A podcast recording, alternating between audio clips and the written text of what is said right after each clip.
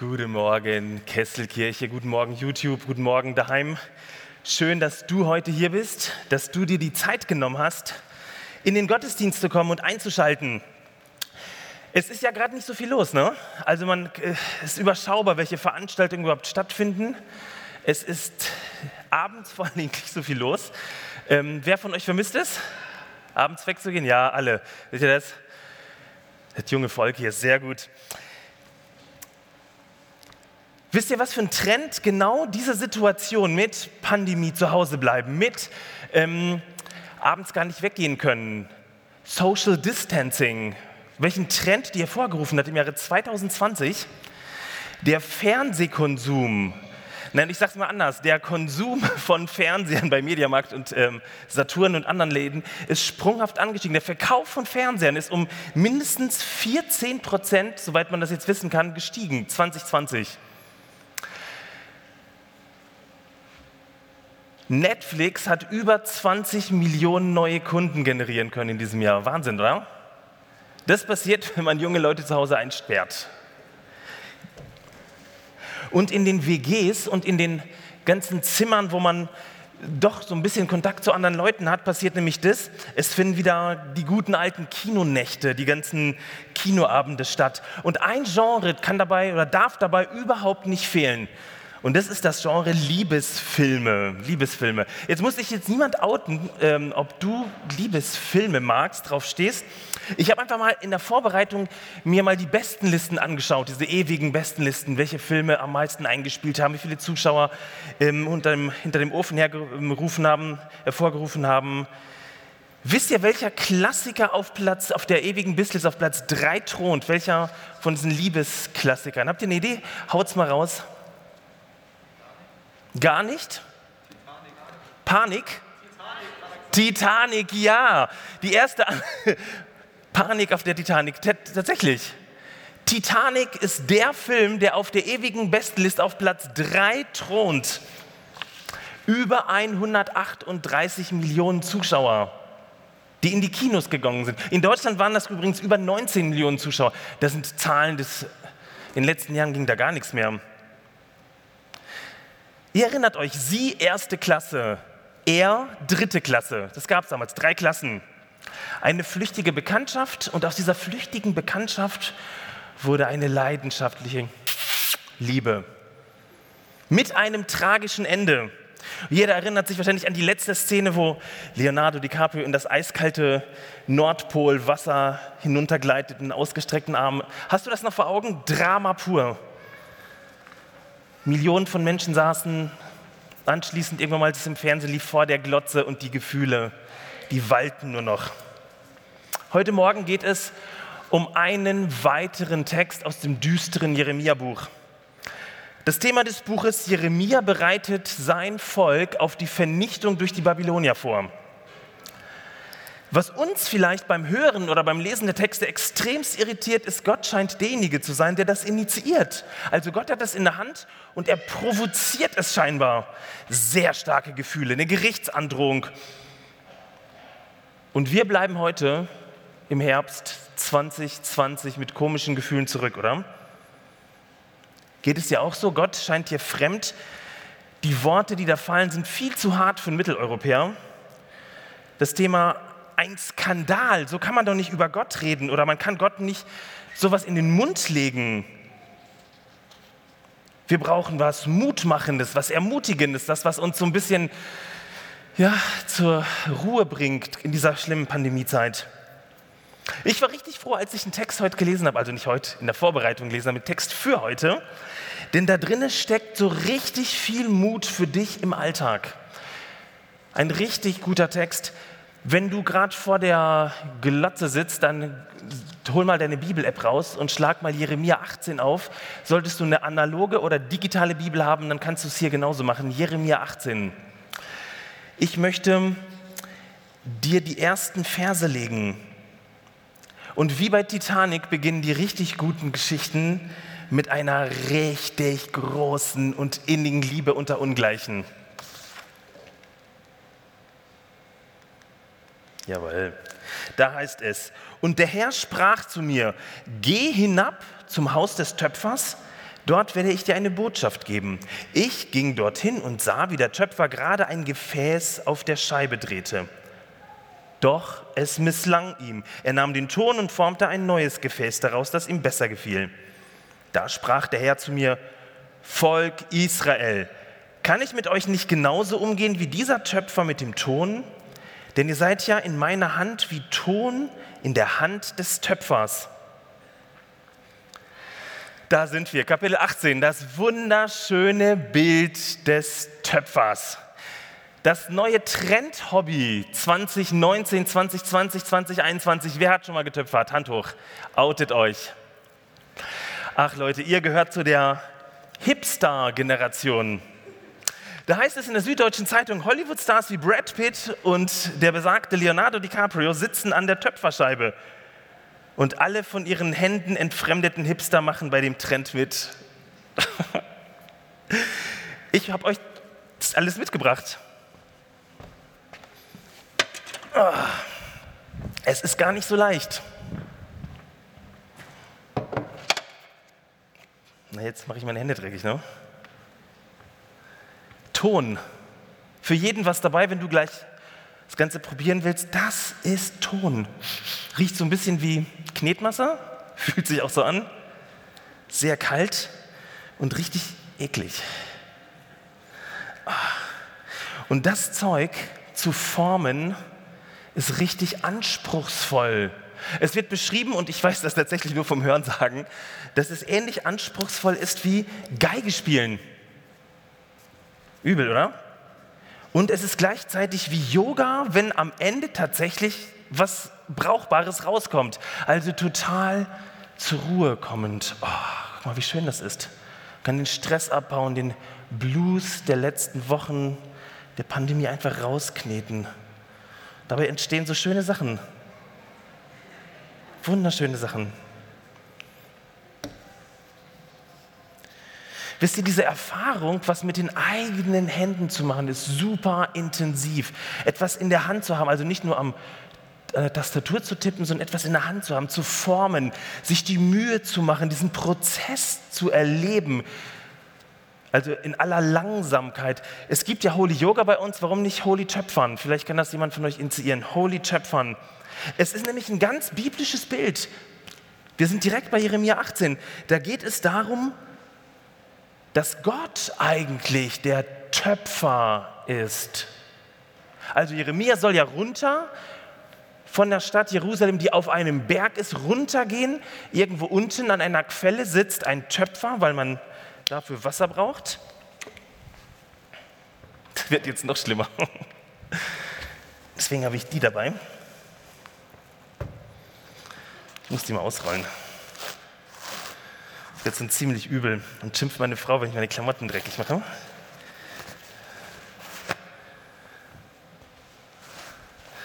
Da braucht es Wasser. Seht ihr das? Das knistert sogar richtig. Jeremia soll runter zu einem Töpfer gehen, der aus Ton irgendetwas macht. Jetzt weiß ich nicht, ob du dich mit dem Töpfern tatsächlich mal auseinandergesetzt hast oder einfach mal so einen kleinen Kurs belegt hast, aber Töpfern ist ja etwas total Sinnvolles seit Jahrtausenden.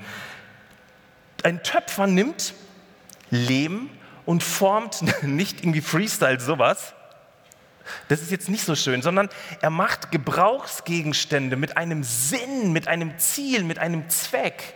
Er nimmt so etwas, ich habe mir überlegt, was ich formen kann. Mir ist tatsächlich was eingefallen. Das könnte die Kesselkirche zu neuen Ruhm bringen. Schaut euch das mal an. Was ist das? Die eine Idee, das könnte ein Joystick der PlayStation 6 sein und gleichzeitig, wenn man das vom Designteam richtig bemalen lässt, die neue Pfingsttaube. Super, okay? Ich lasse das mal hier. Das wird uns im Gottesdienst über begleiten.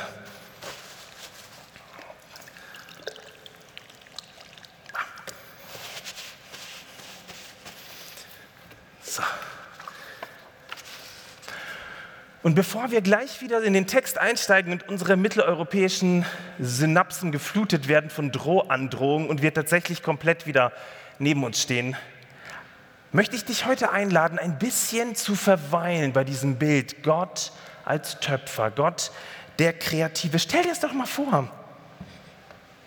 Gott sitzt dort. Er hat Zeit. Ein Töpfer braucht Zeit. Er hat Zeit und Lust, etwas zu machen, etwas Neues zu machen, Menschen zu machen. Er nimmt so einen Lehmklumpen und arbeitet mit seinen Händen. Wisst ihr eigentlich, das Verrückte ist, dass hier 1. Mose 2 mit anklingt. 1. Mose 2, in Gott nahm einen Lehmklumpen und machte den Menschen daraus. Eine ganze biblische Tradition ploppt plötzlich auf, wenn Jeremia vom Töpfer spricht. Gott knetet und jedes Mal kommt ein Unikat raus, etwas total Einmaliges. Nichts gleich dem ersten, keine Delle ist gleich, keine Rille ist gleich, alles einzigartig. Ein ziemlich krasses Bild für Gott, oder? Ein wunderschönes Bild für Gott. Gott, der detailverliebte Handwerker. PlayStation 6. Jemand, der sich Gedanken macht, wenn er etwas, wenn er jemanden macht, wozu er ihn macht, wie er ihn macht und was er daraus macht. Im Bild des Töpfers gesprochen, Schalen sind Schalen, weil man etwas hineinlegen kann, zum Beispiel Obst. Hier ist eine schöne Tonscham. Die habe ich übrigens gestern gemacht. Man sieht quasi gar keinen Unterschied, oder? Zwischen dieser Taube und dieser Schale. Schalen sind Schalen, weil die natürlich einen Zweck haben. Da kommt Obst rein zum Beispiel. Das ist eher so ein Unterpott. Aber es, nehmen wir einfach an, das ist eine Schale. Wenn du etwas abdecken willst, dann nimmst du keine Schale, sondern brauchst du etwas Größeres, das du zumachen kannst. Also jedes Ding hat eine Funktion. Egal welchen Gegenstand du nimmst, den Gott macht, der Töpfer hat ihn mit Liebe und mit einer Absicht gemacht und mit ganz viel Freude am Handwerk, so dass diese Dinge vielen Menschen dienen können. Wisst ihr, wenn man sich diese Verse mal anschaut, dann spürt man so ein bisschen diese Liebesgeschichte. Gott erinnert sein Volk daran, dass er ihr leidenschaftlicher Schöpfer ist, ihr detailverliebter Handwerker, ihr Töpfer, ihr Gönner, ihr Liebhaber. Durch das Bild des Töpfers gesprochen. In der Bibel ist es etwa so beschrieben. Da heißt es im fünften Buch Mose, Kapitel 7, Vers 7, nicht hat euch der Herr angenommen, das sagt er zu Israel, und euch erwählt, weil ihr größer wärt als alle Völker, denn du bist das kleinste unter allen Völkern, sondern weil er euch geliebt hat. In unserer Sprache, dieser Töpfer ist detailverliebt und tut etwas aus Gnade, aus Liebe. Er macht etwas nicht um Größe zu zeigen, um anzugeben, sondern er verliebt sich in diese Werke seiner Hand auch wenn sie klein sind, ganz unverdient. Ein Gott, der inmitten der Großreiche Ägypten, Assyrien, Babylon einen Bund mit diesen kleinen Viehbauern aus Israel schließt, damit die Leute an Israel, an den Werk seiner Händen ablesen können, wie gut Gott ist, wer dieser Gott ist, wie Gott Menschen miteinander auf dieser Erde, das menschliche Miteinander sich vorstellt. Wisst ihr, der Auftrag an Israel, der Auftrag an dieses Werk Gottes Israel war, dass sie Minderheiten schützen, dass sie für Witwen sorgen, dass sie lernen zu teilen, dass niemand zu kurz kommt. Das war für die damalige Zeit revolutionär. So etwas hatte kein Staat auf der Agenda. So etwas haben die meisten Staaten heute noch nicht auf ihrer Agenda. Doch die Könige, die Priester und Propheten, die wollten so glauben, wie sie wollten, so leben, wie sie wollten. Die wollten so miteinander umgehen, wie sie wollten. Und das wirft Gott ihnen in Jeremia 2 vor. Ich möchte euch das mal vorlesen. Es ist verrückt, was da steht. Da heißt es, wie Schande über einen Dieb kommt, wenn man ihn ergreift, so ist Schande über das Haus Israel gekommen, samt seinen Königen, Fürsten, Priestern und Propheten. Hört euch das mal an, die zu Holz sagen, du bist mein Vater. Und zum Stein, du hast mich geboren. Denn sie kehren mir den Rücken zu und nicht das Angesicht. Aber wenn die Not über sie kommt, sprechen sie, auf und hilf uns. Merkt ihr diese Spannung, diese Dramatik, diese Dramatik der Titanic? Und auf einmal entwickelt sich aus einer Liebesgeschichte sowas wie eine ganz schlimme Tragödie. Da heißt es in Vers 11 unseres Kapitels, darum verkündige nur den Bewohnern von Jerusalem und ganz Juda, so spricht der Herr. Ich plane Böses gegen euch und bereite das Unglück vor, das ich über euch bringen will. Kehrt euch von euren falschen Wegen. Jeder von euch soll sein Leben von Grund auf ändern. Aber sie werden entgegnen, spar dir die Worte. Wir machen, was wir wollen. Es sei noch so eigensinnig und böse. Krass, oder? Und es kommt, wie es kommen musste. Das Volk wollte eigentlich auf diese gute, formende, liebende Hand Gottes verlassen. Es war tatsächlich das, was Jeremia beschreibt. Und in den Kapiteln 18 und 19 spitzt sich die Situation des gesamten Jeremia-Buches zu. Und Gott lässt es darauf ankommen. Gott spricht Jeremia und lädt sie, äh, das, das Volk ein, es neu zu machen. Das Volk will raus aus seiner Hand. Und in Kapitel 19 passiert genau das. Gott lässt es zu. Er lässt das Volk aus seiner Hand.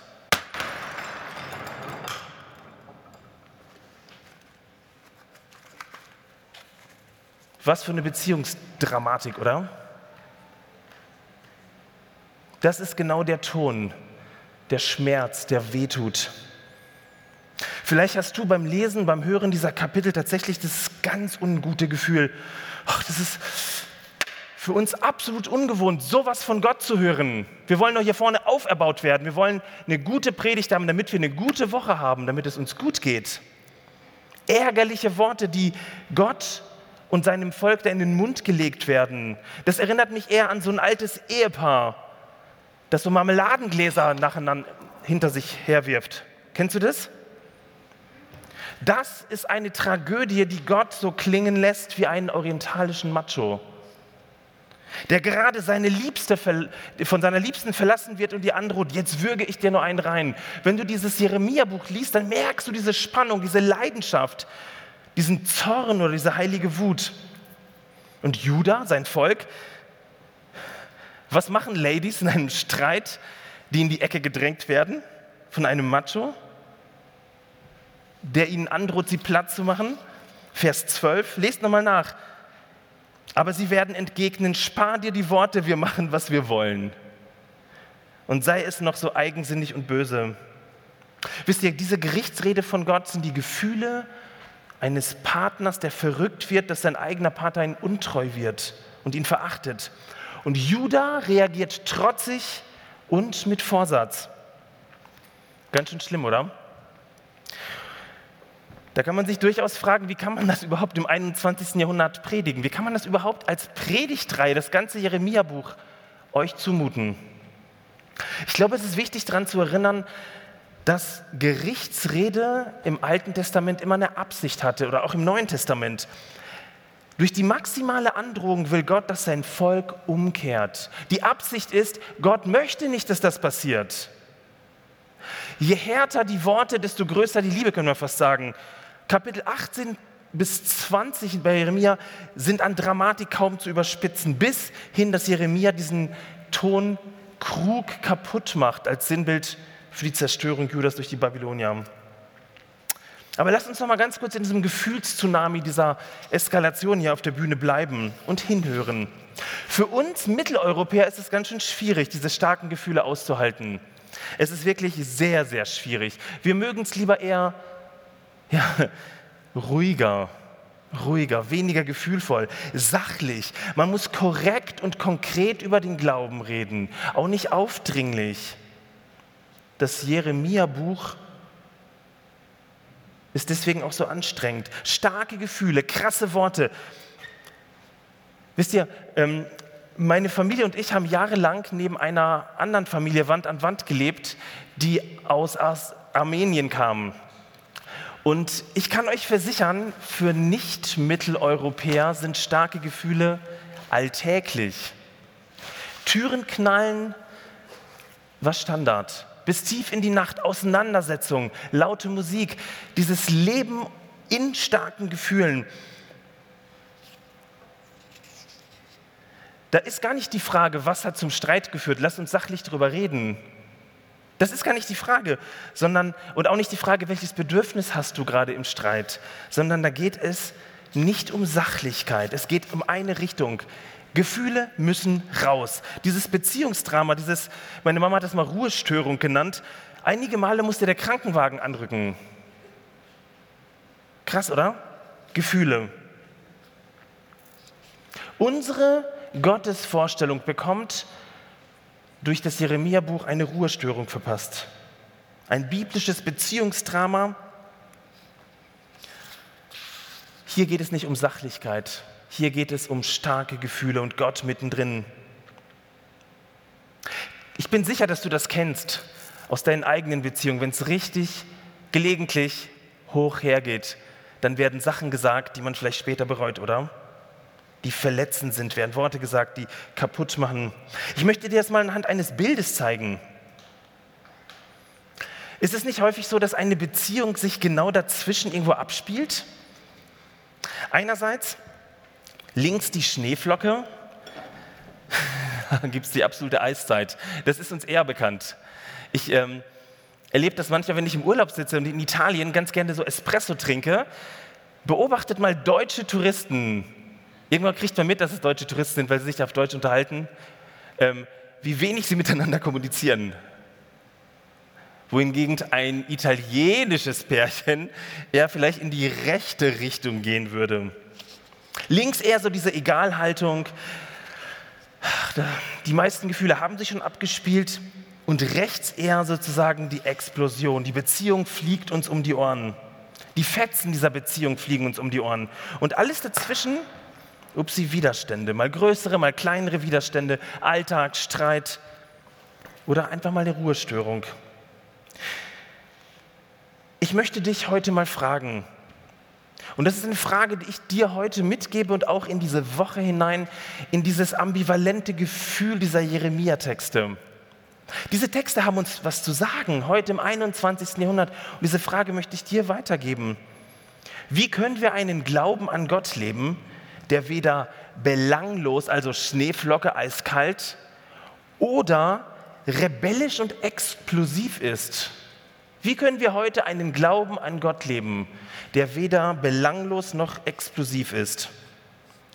Und ich möchte dir heute das Bild des Töpfers anbieten.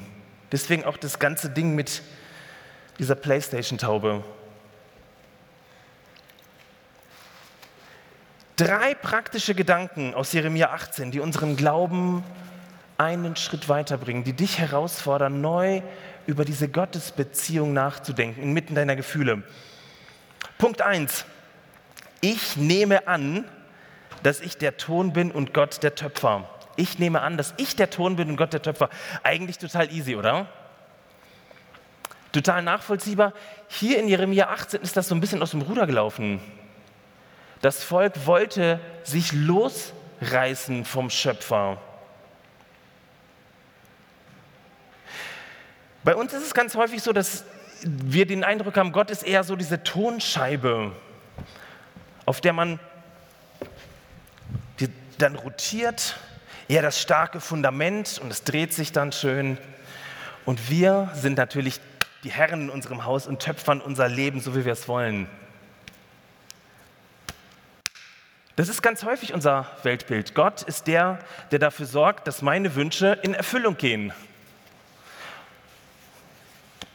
Meine Einladung an dich heute, neu in den Blick zu kriegen, Gott ist der Töpfer deines Lebens. Gott ist der Töpfer der Kesselkirche. Gott formt mich. Gott macht mich in einem Prozess der Liebe und der Hingabe, detailverliebt. Gott ist der Töpfer meines Lebens.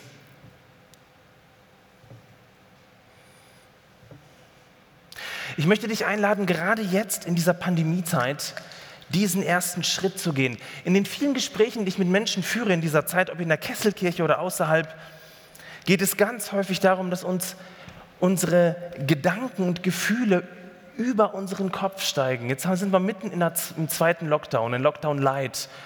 Kein Mensch weiß, wie lange das noch geht.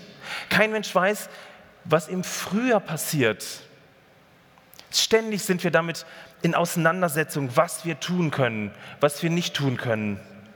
Und Gott lädt dich in dieser schwierigen, existenziellen Zeit ein, ihn als, seinen, als deinen Schöpfer neu zu erkennen, zu erleben, dass er dich wunderbar gemacht hat. Und das kannst du mitten im Alltag, kannst du das genau mal meditieren.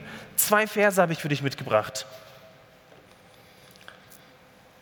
Nimm dir doch einfach mal Zeit und beginne jeden Tag, indem du einfach Psalm 100, Vers 3 oder Psalm 139, Vers 14 liest, es dir zu Herzen nimmst und du überlegst, was will mir Gott als Töpfer heute sagen? Psalm 100, Vers 3. Erkennt, dass der Herr allein Gott ist. Er hat uns geschaffen, wir gehören ihm. Wir sind sein Volk, das er umsorgt wie ein Hirte seine Herde. Wieder ein schönes Bild. Die Bibel ist voll von diesen Bildern für Gott. Oder Psalm 139, Vers 14. Ich danke dir dafür, dass ich wunderbar gemacht bin. Wunderbar sind deine Werke. Das erkennt meine Seele. Wisst ihr, das führt dazu, dass ich in ein neues Verhältnis komme. Aus diesem Gefühlswirrwarr, aus meinen Fragen, aus diesem Wollknäuel rauskomme, Gott erkenne und mich erkenne. Du bist das wunderbare Werk der Hände Gottes. Das ist der erste Schritt. Der zweite Schritt, der zweite Punkt ist ein bisschen komplexer. Mach dir bewusst, dass du dich in diesem Knetprozess Gottes befindest, in diesem Knetprozess. Schau dir das mal an. Schon ziemlich komisch, ne? Der Text in Jeremia 18 berichtet, wie der Töpfer in Jerusalem mühevoll etwas macht. Und was passiert dann? Und es missrät ihm. Und dann macht er es neu. Er ist ja der Töpfer, er ist der, der etwas gestaltet, etwas kreiert. Und dann heißt dieser, wird da beschrieben, kann Gott das nicht genauso mit seinem Volk machen? Wir hören das und denken, boah, da muss Gott wieder seinen Machtinstinkt durchdringen lassen. Aber ich glaube, in diesem Bild steckt tatsächlich was Versöhnliches, was Hoffnungsvolles. Könnte es sein, dass Gott ganz intuitiv seine Werke durchknetet, weil das Sinn macht beim Töpfern, dass die Bläschen rauskommen, dass eine gewisse Form da ist, dass nicht einfach ein Zufallsprodukt, wie bei mir eben dieser Playstation-Griff entsteht, damit das Material weich ist, damit sich das modellieren lässt. Für uns ist so ein Knetvorgang gefühlt, aber auch im Bild gesprochen ziemlich unangenehm. Wir werden geformt und zwar andauernd. Wir werden andauernd geformt. Das ist das Bild hier. Gott lässt sein Volk nicht los. Und diesen Text, diesen Text aus Kapitel 18 muss man tatsächlich im Kontext lesen. Denn das findest du hier in dem Text nicht, aber einige Kapitel später und überhaupt in der ganzen Bibel. Gott lässt Israel nicht los. So schlimm das aussieht, im Bild Gottes gesprochen, modelliert Gott sein Volk neu. Da wird in Kapitel 31 beschrieben, wie er sogar sein Gesetz in ihre Herzen knetet, also bringt. Er schreibt es in ihre Herzen. Ich benutze die Worte von Kapitel 18. Er knetet sie hinein. Paulus benutzt das Wort der Neuschöpfung, der Neuknetung, würde ich heute sagen. Und wisst ihr, das ist dreckig und das dauert.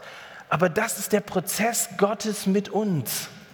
Wir werden durchgeknetet, wir werden neu geformt, immer und immer wieder. Wir Christen sagen, wann sind wir denn endlich fertig? So wie mein Sohn, der fragt, sind wir schon da? Sind wir schon da? Und Gott sagt, es geht weiter.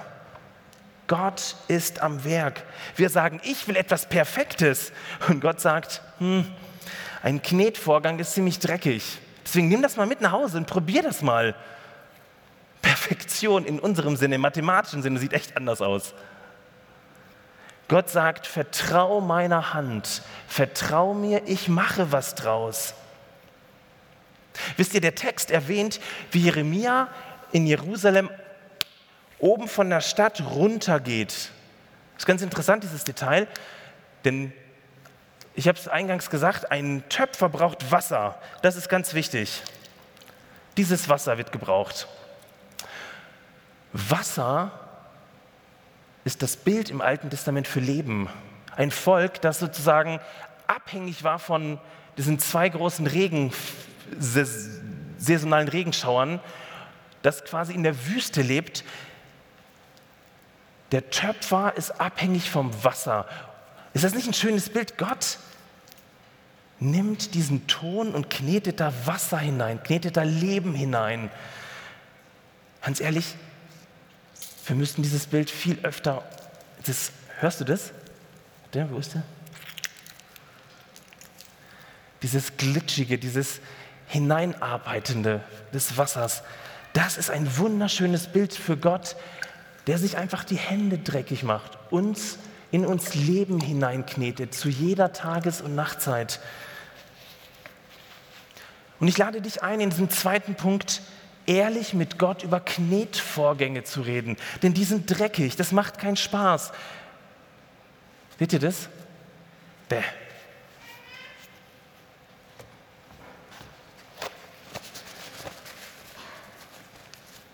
Ah, das kriegt man kaum ab. Probiert es trotzdem.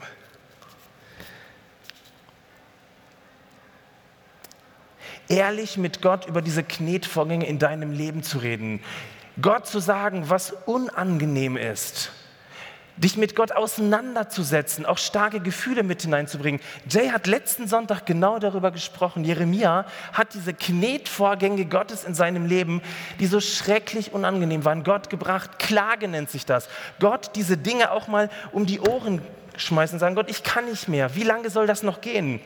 dass die größte Gattung im Psalter sind Klagepsalmen.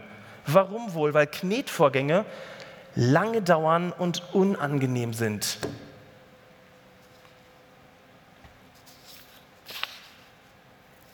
Ich möchte dich einladen, dass du dir Menschen suchst, um über genau diese unangenehmen Knetvorgänge zu reden.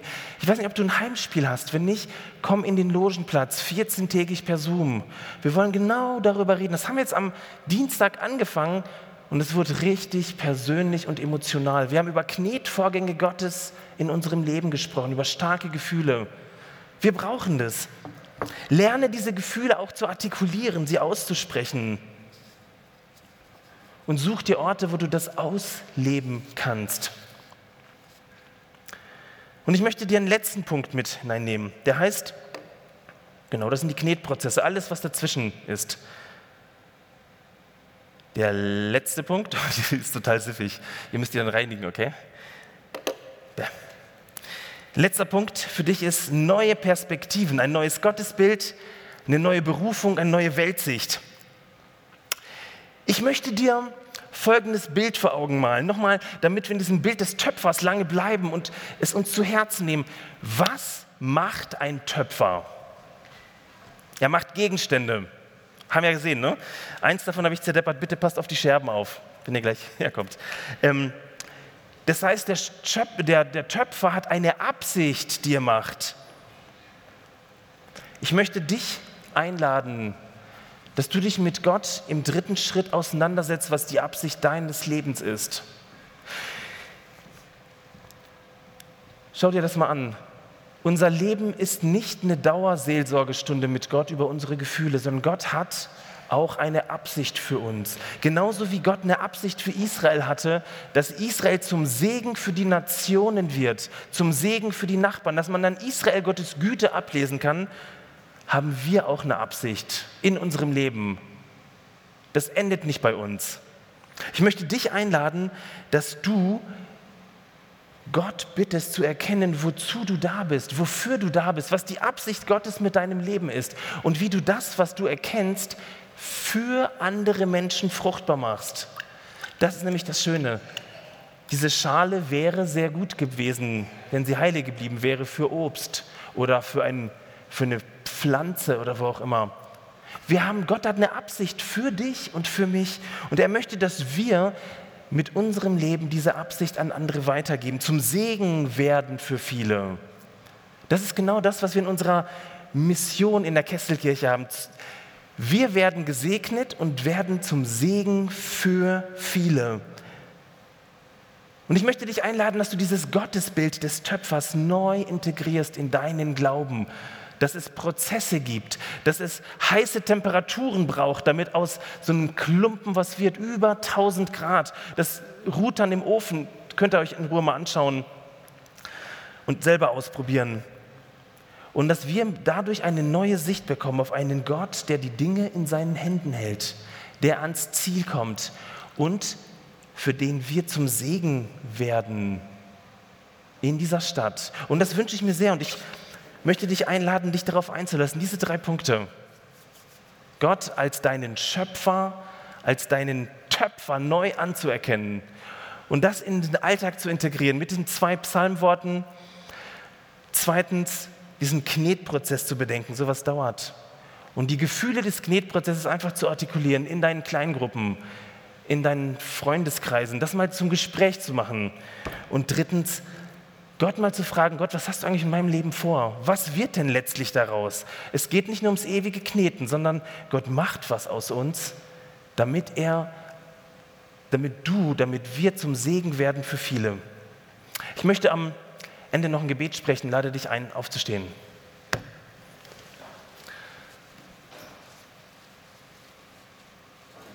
Lieber Töpfer, du machst dir die Hände dreckig. Du bist der, der uns formt. Herr, und du kennst unsere Gefühle jetzt gerade in diesem Jeremia-Brief, wie ambivalent sie sind und wie leicht es ist, irgendwie sich random Wahrheiten rauszusuchen, die gut klingen, die positiv sind. Danke, dass du ans Eingemachte unseres Lebens gehst. Danke, dass du uns formst, Vater im Himmel. Und danke, dass du das zu deiner Ehre machst. Und dass die Welt an uns erkennen kann, wie gnädig du bist, wie liebevoll du bist, inmitten dieses Knetens. Und dass wir nie fertig werden, aber gleichzeitig du mit uns ans Ziel kommst. Und ich bitte dich, dass wir das zulassen, dass wir uns das bewusst machen und dass wir uns als Gemeinde und jeder Einzelne für sich mit dir auf einen Weg begibt, dass daraus was wird, das dir Ehre macht und das uns Freude macht untereinander als Kesselkirche. Gerade jetzt in dieser ganz schwierigen Zeit. Ich bete für meine Schwestern und Brüder. Amen.